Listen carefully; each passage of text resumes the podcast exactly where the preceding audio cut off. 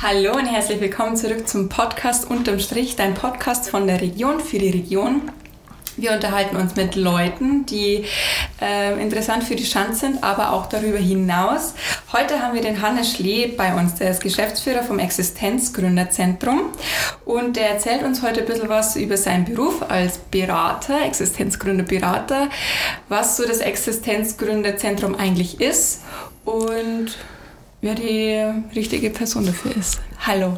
Hallo Hannes Schlee, schön, dass du da bist. Grüß dich, Hallo Valentin. Und der Walle ist natürlich auch wieder da. Ähm, Hallo zusammen. Gleich mal vorweg, was ist so der beste Part in deinem Job? Ich kriege jeden Tag neue Ideen zu hören. Also ich habe viele Gründer. Ich bin auch ein Generalist. Also ich brauche auch Abwechslung und ähm, das macht den Job aus. Also es ist immer was los. Es sind verschiedene Gründungsideen in den Beratungsgesprächen oder bei Gründern bei uns aus dem Haus. Also man kann den Leuten helfen. Das ist auch sowas. Ich habe so ein leichtes Helfersyndrom. Also ich helfe gern Leuten. Mhm. Und ich bin auch schon ein bisschen älteres Semester. Das heißt, ich kann auch mit Erfahrung ähm, ähm, dienen, was ja auch nicht ganz schlecht ist. Ich habe auch eine Ausbildung als äh, Hypnosetherapeut. Äh, oh. Das oh. denkt man jetzt bei Gründern nicht unbedingt, aber es hilft dann doch auch manchmal, ähm, einen Gründer, äh, sagen wir, entsprechend zu, auf den einzugehen, mit dem ja. umzugehen. Ja. ja. Das hört sich schlimm an, ist gar nicht so schlimm. Eine Frage, die mir sofort äh, in den Sinn gekommen ist, als ich gewusst habe, wir sprechen über Gründungen oder Innovationen ja zum Teil auch, merkt man dass es schwieriger ist, irgendwie jetzt in der heutigen Zeit noch neue Dinge zu erfinden oder neue Dinge zu gründen, weil wenn man mal so ein paar Jährchen zurückgeht, dann hat man das Auto erfunden, dann hat man das Flugzeug erfunden, das waren so wirklich bahnbrechende Sachen. Und was erfinden die Leute heute so?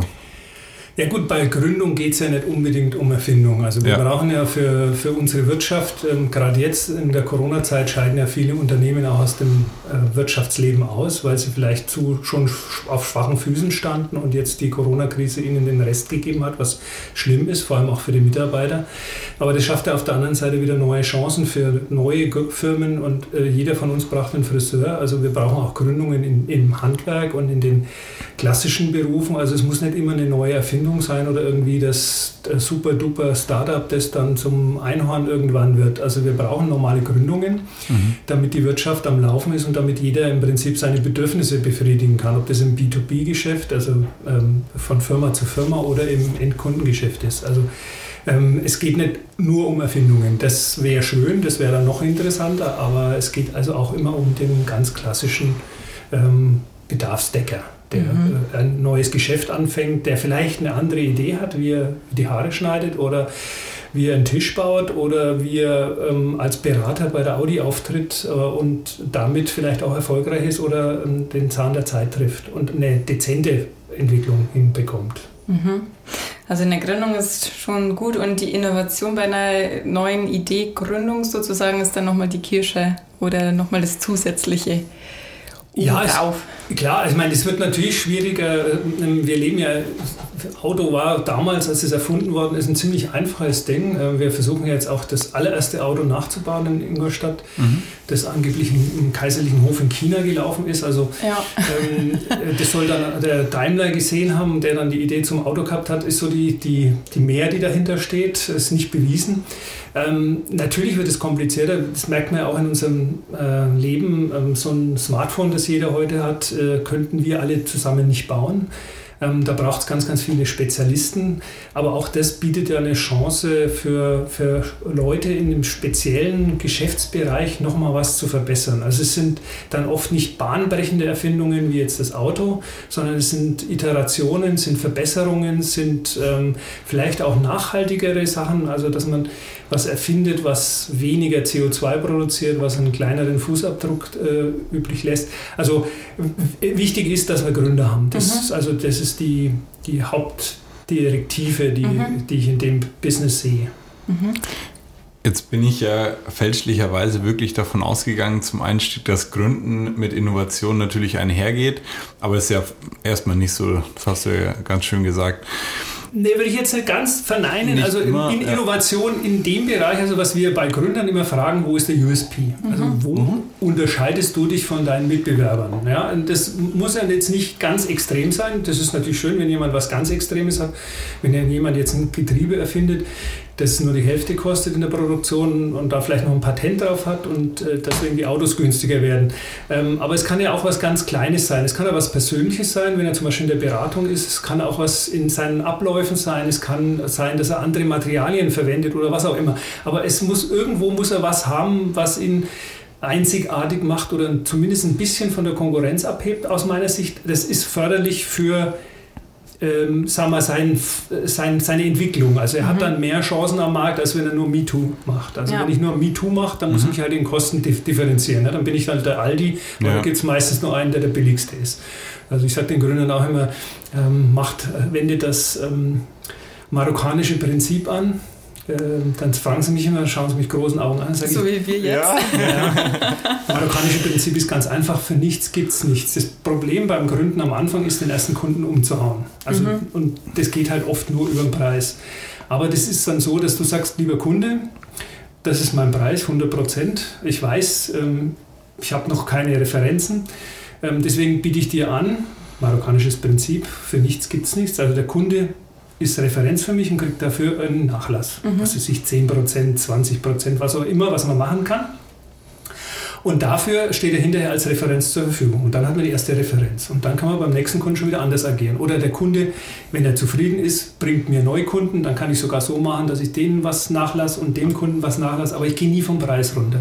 Weil ich sage den Gründern immer, wenn ihr, vom, wenn ihr nur über den Preis verkauft, das ist am einfachsten. Das kann jeder trotteln. Mhm. Ähm, der Preis ist auch ein entscheidendes Kriterium für die Qualität zum einen und zum anderen hast du ein Problem mit deinen Mitbewerbern, wenn du die alle unterbietest und hinterher kaputt gehst und äh, den Markt im Marktpreis kaputt gemacht hast. Ja. Das hilft niemandem. Ja, also es muss einen ordentlichen Preis für eine ordentliche Leistung geben und das ist ein wichtiger Punkt und das muss man vielen Gründern am Anfang erstmal einimpfen, weil die meinen, ja das ist alles so teuer, was die machen, weil die vielleicht auch gar nicht unternehmerisch denken und die ganzen Kosten im Hintergrund haben. Ne? Wenn ich als Arbeitnehmer einen Stundenlohn von 20 Euro kriege als Handwerker, dann heißt es noch lange nicht, dass der Handwerksmeister die 20 Euro ähm, als reine Kosten reicht, ausreicht. Ja. Da kommt mhm. noch dann der Arbeitgeberanteil drauf und dann kommt noch Krankheit, Urlaub ja. und so weiter und so fort. Also ja, das sind so Kalkulationsgrundlagen und da muss man als beim Gründer oft auch ansetzen, wenn er das erste Mal gründet. Ja, der macht ja vielleicht das erste Mal was Unternehmerisches. Mhm.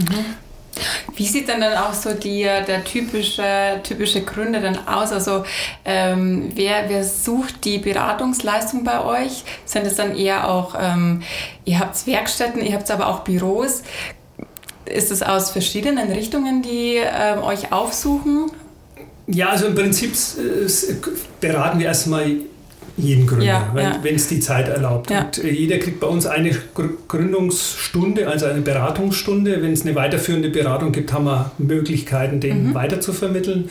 Mehr kann man da draußen auch nicht leisten. Also für uns die Beratung ist eigentlich auch ein Marketinginstrument. Also mhm. wir versuchen Gründer zu uns ins Haus zu bekommen, um eben dann auch diese vergünstigten Flächen und auch die Unterstützungsleistungen, den Service, den wir haben, ähm, den mhm. Gründern nahezubringen. Da passt nicht jeder. Also bei uns passt kein Friseur rein.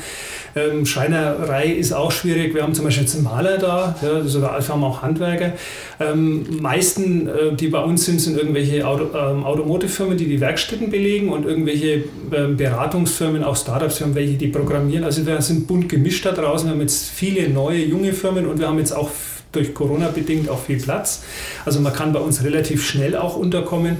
Und ein guter ähm, Punkt ist auch, dass man bei uns wachsen kann. Also wir brauchen Firmen, die schnell wachsen. Äh, man kann mit 20 Quadratmeter anfangen. Wir haben viele Firmen äh, in der Vergangenheit, das Existenzgründerzentrum gibt es ja schon über 20 Jahre, 22 Jahre, die mit ähm, Büro mal 20 Quadratmeter zu zweit angefangen haben und dann irgendwann mit 40, 50, 70 Leuten ausgezogen sind und heute 200, 300 Leute, also ein mittelständischer Betrieb sind. Wow. Das ist so dieses Wachsen, das ist bei uns gut möglich. Aber wir beraten generell ähm, alle Gründer.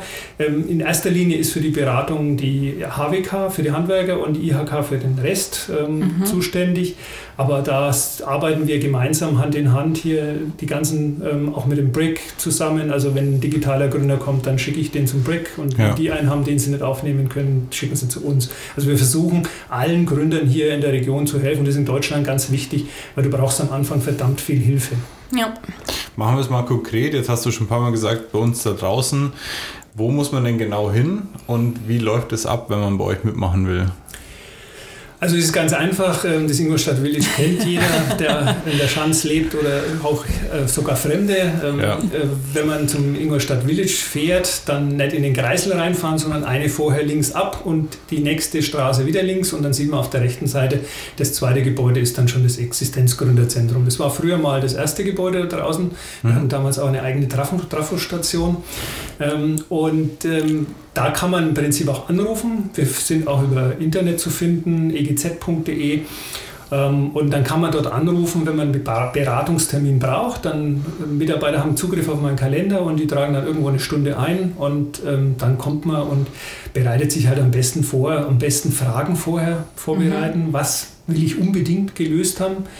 Alle Fragen kann ich aber nicht beantworten. Ich bin kein, äh, kein, kein, kein Übermensch. Ja? Ja. Also ich bin eher kein Generalist. Ich versuche immer, ich sage immer so, ich bin wieder Allgemeinarzt. Ne? Also bei mir kriegt man erstmal die, die, die Grundsymptome, genau. Anamnese und dann schicke ich ihn zum Spezialisten.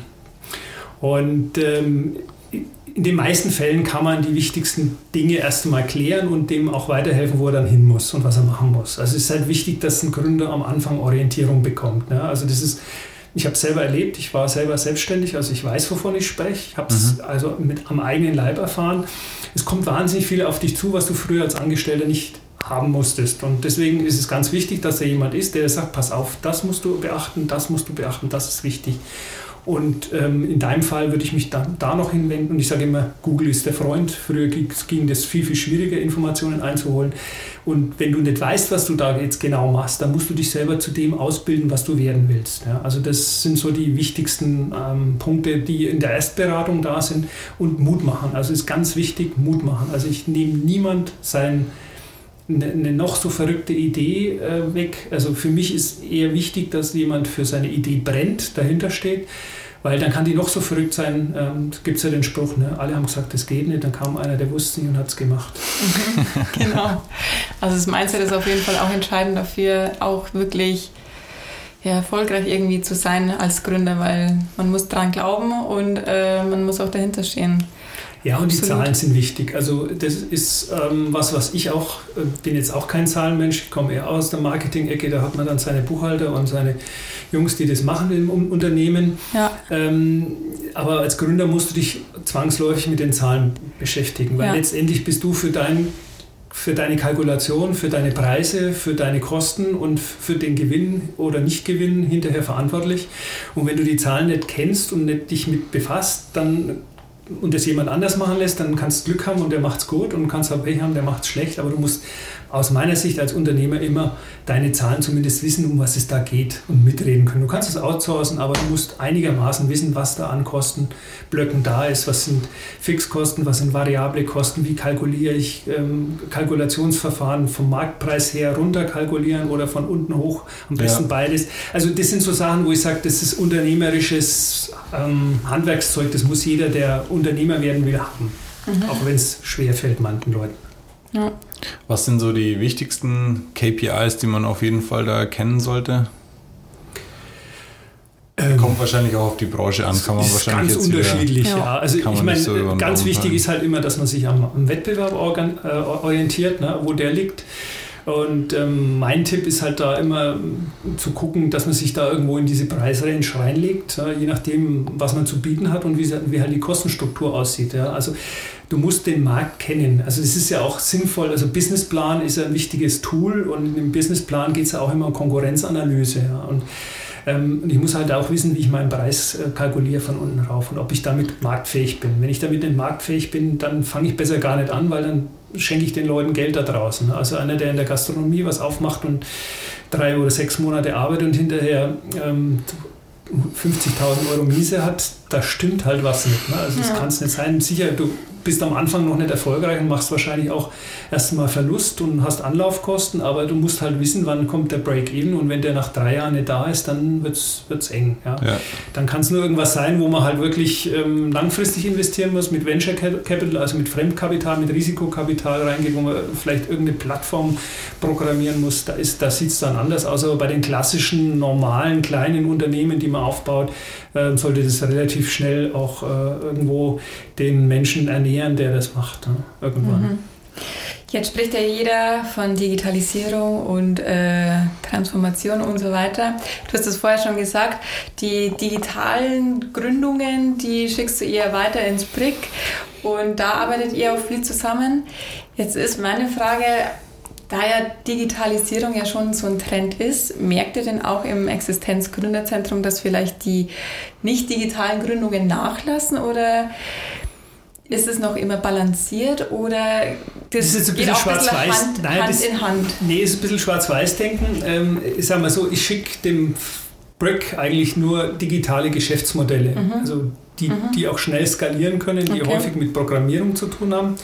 Das hat jetzt mit Digitalisierung auch was zu tun, aber Digitalisierung ist ein, ein größerer Bereich. Ja. Also ich mache es mal an einem Beispiel. Wenn ich jetzt eine bestehende Firma habe und habe äh, bestimmte Prozesse, die, ähm, weil ich die Firma, weil ich die Firma jetzt 20 oder 30 oder 40 Jahre habe, vielleicht auch ein Handwerksbetrieb oder was auch immer, äh, mache ich da viel noch analog.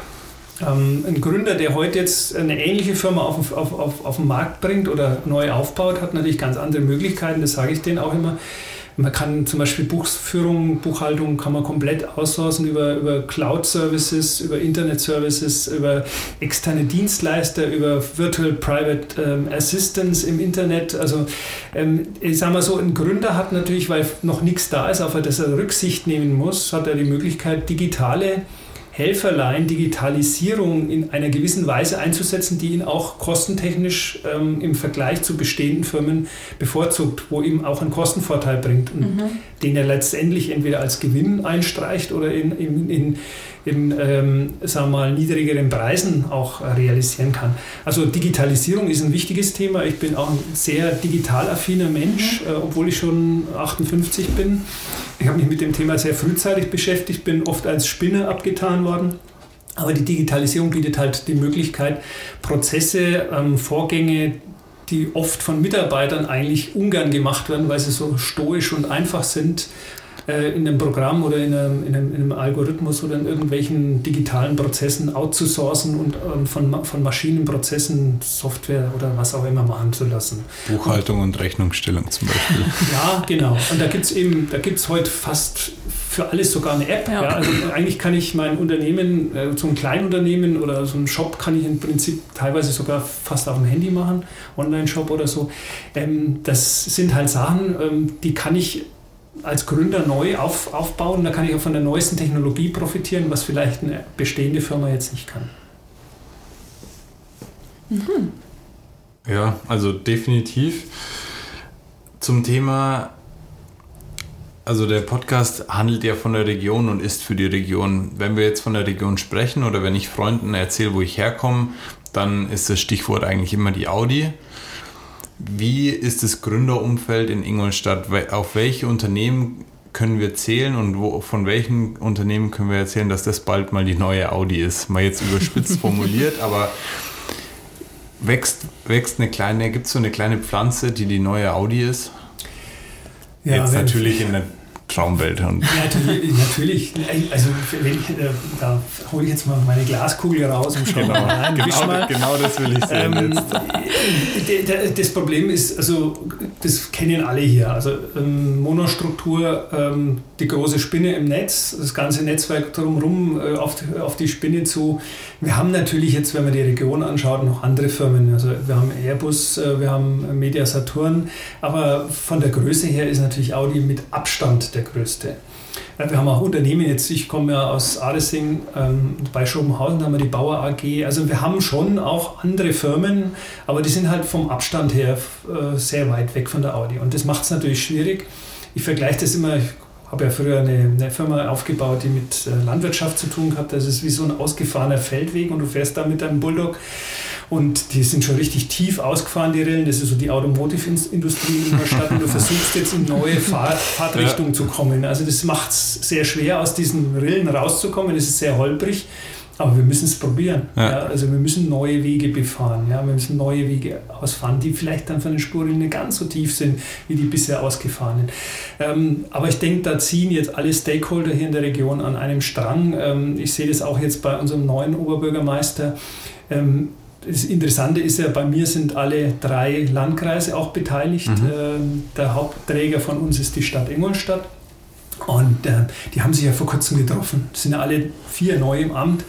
Und ähm, die Zusammenarbeit hat früher schon geklappt und ich denke, dass die auch in Zukunft klappt. Und gemeinsam, wenn wir alle an einem Strang ziehen, und das ist das, was ich am ähm, Anfang, als ich 2014 den, den, den Geschäftsführerposten übernommen habe, gemerkt habe, also da ist eine Aufbruchsstimmung da die jetzt mit Audi nicht direkt was zu tun hat. Ich habe auch dieses China-Geschäft aufgebaut, wo die Leute alle an einem Strang ziehen. Und ähm, die Region ist und Ingolstadt ist noch von der Größe so überschaubar im Gegensatz zum Beispiel einer Großstadt wie München, wo man dann auch an einem Strang ziehen kann.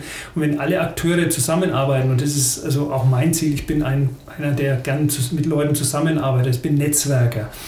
Und ich glaube, wenn wir alle daran arbeiten ähm, und unsere Assets nach draußen zeigen, dann wird da auch was draus. Es ist natürlich schwer, als, äh, wir können jetzt nicht mit Berlin als Startup-Center ähm, ähm, konkurrieren oder ja. mit, mit äh, München wird auch schwer. Also München zieht uns auch öfters Startups ab, mhm. aber man merkt schon, das ist jetzt schon besser geworden. Also und ich habe das Brick damals ja auch mit an, an den Start gebracht und habe das auch begrüßt, obwohl viele gesagt haben, du züchtest ja deine eigene Konkurrenz. Da habe ich gesagt, das ist keine Konkurrenz. Alles, was für Gründe hier im Standort Ingolstadt gemacht wird, ist gut, weil es hilft. Und je mehr davon da ist, desto besser.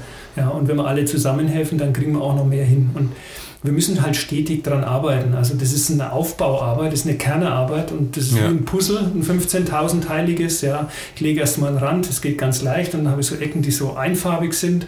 Aber ich muss jeden Tag wieder ein Puzzlestück reinlegen, damit das Bild irgendwann komplett wird. Ja, jetzt hast du den neuen Oberbürgermeister schon angesprochen. Ich glaube, der war zufälligerweise schon öfter Thema jetzt in letzter Zeit im Podcast. Was versprichst du dir von ihm? Also ich, ich verspreche mir von ihm, dass er neue Impulse setzt ja. ähm, und dass er im Prinzip die guten Sachen, die der Vorgänger schon ähm, eingeführt hat, also der Dr. Lösel war ja ein sehr junger unser jetziger ist auch noch sehr jung für einen Oberbürgermeister, aber der, der Lösel war doch noch mal ein bisschen jünger, der war sehr digital affin. Mhm. Der hat sich in die Richtung wirklich ähm, auch für die Sachen interessiert und hat viel angeschoben. Und ähm, ich sehe halt jetzt auch schon, dass der neue Oberbürgermeister diese ganzen guten an, angefangenen Projekte auch weiterführt und das ist auch wichtig für uns und ich denke mal, dass er auch neue Impulse setzt.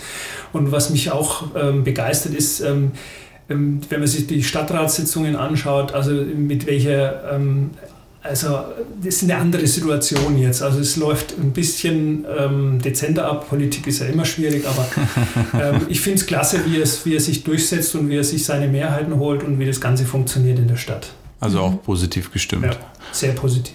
Da, ja, ich bin auch sehr optimistisch und hab da, bin, bin sehr verwundert, dass er, dass er da ein gutes Außenbild mhm. äh, einfach wirklich hinterlässt. Das macht Spaß, dazu ja. zu schauen. Also ohne jetzt negativ eingestimmt zu sein, aber ich habe ein gutes Gefühl bei ihm. Der weiß ja, was er tut. Ich meine, wenn man sich anschaut, was der vorher gemacht hat, äh, der hat es ja. praktisch äh, von der Pike auf gelernt, der kennt es ja. Also von daher sehe ich da auch positive Signale. Und es ist auch schön, dass wir zwei Bürgermeisterinnen haben, ähm, ja. dass also da auch die, die Frauenquote übererfüllt ist in der Bürgermeisterei, wie es so schön in der Zeitung heißt. Äh, Finde ich auch klasse. Jetzt will ich noch mal ganz kurz zurück in die Traumwelt, äh, die Walle vorher schon ein bisschen ähm, gebaut hat. Ähm, wenn du jetzt dein eigenes Unternehmen gründen könntest, wie würde es denn heißen und welche Produkte oder Dienstleistungen würdest du denn da anbieten? danach danach wird es einfacher mit den Fragen. Danach haben wir noch fünf kurze. Ähm, ich möchte kein neues Unternehmen gründen. Ich bin in meiner jetzigen Position so glücklich und zufrieden, dass ich vielen Gründern helfen kann. Ähm, mit meiner Erfahrung, äh, ich, also ich, ich, also ich bin da auch viel zu, also als Generalist ja. hast zu viele Ideen. Ja. Und das ist auch, was ich bei Gründern immer habe. Wenn einer kommt mit drei Ideen, dann sage ich, Mensch, überleg dir erst mal, was du wirklich am Herzen liegt, was du ja. wirklich machen willst, wofür du wirklich denkst. Du wirst es nicht schaffen, alle drei Ideen umzusetzen. Das geht nicht. Ja? Mhm. Und ähm, das ist bei mir ähnlich. Also ich habe nicht nur drei Ideen, sondern mehrere. ich ich mache dann halt mal ein bisschen was, ich probiere dann was aus, aber ich sage mal so, mein Hauptfokus liegt jetzt auf meiner Arbeit, Gründern zu helfen und da sehe ich ja ganz viel. Also mhm. das, das macht es ja auch interessant. Und ich glaube, da bin ich besser aufgehoben, als jetzt eine eigene Firma zu gründen. Auch mhm. nicht in der Traumwelt. Also ich habe es ausprobiert, ich weiß, wie es geht. Ja, und ich ja. war auch erfolgreich, ähm, mehr oder weniger. Und meine Frau hat es nicht vertragen. Und deswegen ähm, passt es jetzt wunderbar, was ich tue. Also, also super. Sehr schön. Super. Gut. Das ist, eine, das ist eine schöne Antwort. zum Abschluss des Gesprächs, jetzt haben wir ja doch schon wieder die 20 Minuten deutlich geknackt. äh, hätten wir am Anfang nicht gedacht. Aber es geht aber so schnell. Noch ein paar Black and White Fragen, also entweder oder. Und da, ich freue mich immer, wenn der, wenn der Gast noch eine kleine Erklärung gibt, warum er sich für Antwort A oder B entschieden hat. Die Liz äh, will das immer nicht so hören. Doch, nee, schau mich interessiert sie auch. Nein, nein, Quatsch. Genau, wir nennen jetzt zwei Begriffe und du entscheidest dich dann spontan oder impulsiv für den, der für dich irgendwie der Richtige ist. Richtige der passende. Ist, der passende, richtige ist, genau. Wir steigen an mit angestellt oder selbstständig. Selbstständig. GmbH oder GBR? Kommt drauf an. GBR ist schneller und einfacher.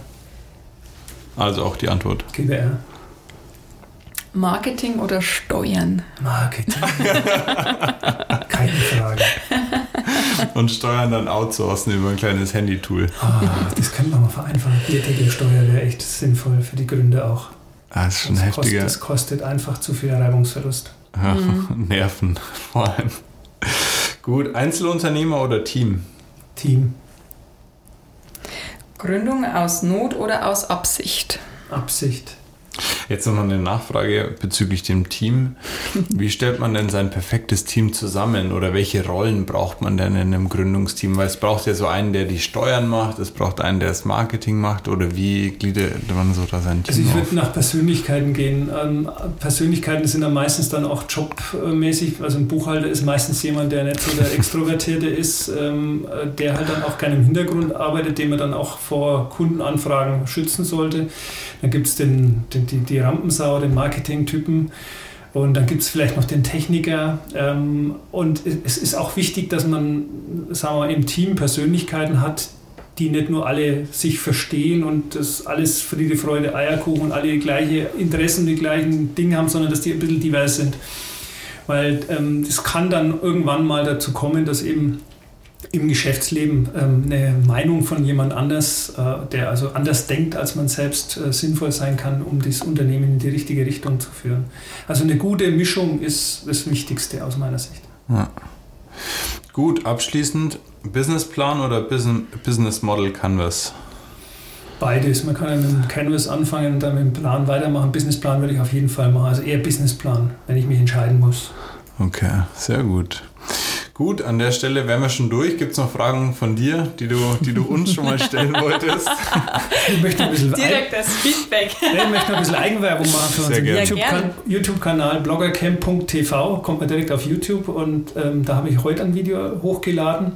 Den Podcast hören die Leute ja meistens später. Also das mhm. heißt, wir mhm. sprechen ja in die Zukunft hinein. und deswegen wird es wahrscheinlich dann online sein. Und ähm, das ist also das der beste, beste Sendung, die wir je gemacht haben. Also wir machen das ja hemdsärmlich. Jetzt haben wir die TV Ingolstadt Studio und ähm, die letzte Sendung ist so perfekt. Ich bin total begeistert. wie lange wie lang dauert die? Also lang wie der Podcast jetzt aufzunehmen. Hervorragend, werden wir verlinken. Auch da in, schalten den, wir rein, den, ja. in den Show Notes, genau. auf jeden Fall. Gut, dann schon mal herzlichen Dank, dass du dir die Zeit genommen hast. Ähm, ich glaube, eine kleine Bürotür gab es ja schon. Genau, die gab es. Okay, sonst hätte ich die jetzt noch versprochen, aber jetzt stehe ich mit leeren Händen da. Ein schönes Foto gibt es dann noch. Stimmt, ich trinke noch einen Schluck Ileander. Hervorragend. Gut, vielen Dank und bis zum nächsten Mal. Tschüss. Ciao.